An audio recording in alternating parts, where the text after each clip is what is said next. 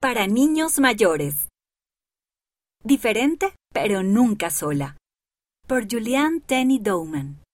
Basado en una historia real. ¡Ring!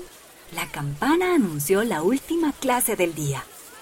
Ahora que Megan estaba en la escuela secundaria, iba a varias clases durante el día y había mucho que aprender.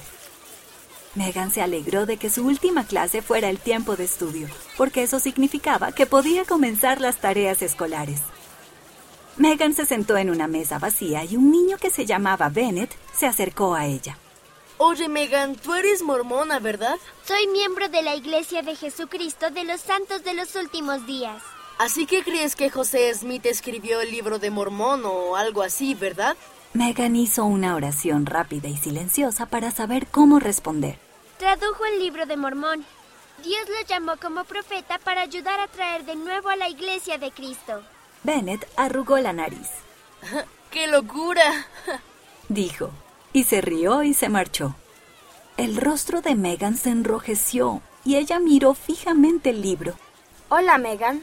¿Y ahora qué? Megan levantó la mirada, Ah, hola Tag. Siento lo de Bennett. dijo Tag, sentándose frente a ella. Lo que estabas diciendo parecía ser importante para ti. Gracias, lo es.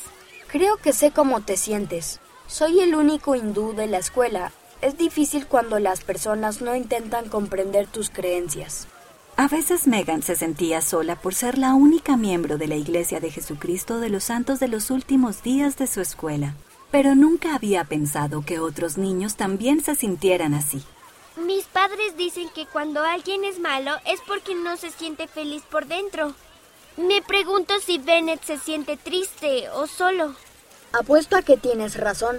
Tal vez necesite un amigo. Quizás necesite dos. Al día siguiente, durante la hora de estudio, Megan y Taj vieron a Bennett sentado solo a la mesa. Hola, Bennett. Hola, ¿En qué estás trabajando? historia. ¿Para la prueba de mañana? Sí, Hay que recordar muchas cosas. Tal vez podríamos hacernos preguntas unos a otros. Megan abrió su libro de historia y se turnaron para hacer y responder preguntas hasta que sonó la campana. oye, Megan, siento lo que pasó ayer. Escuché algunas cosas sobre tu iglesia y tenía curiosidad. Creo en cosas diferentes, pero debería haber sido más amable. Gracias, mi iglesia es importante para mí. Pero está bien si creemos en cosas diferentes. Creo que formamos un buen grupo de estudio, aunque tengamos creencias diferentes. Yo también. Creo que nos irá bien en la prueba. Esta historia ocurrió en Estados Unidos.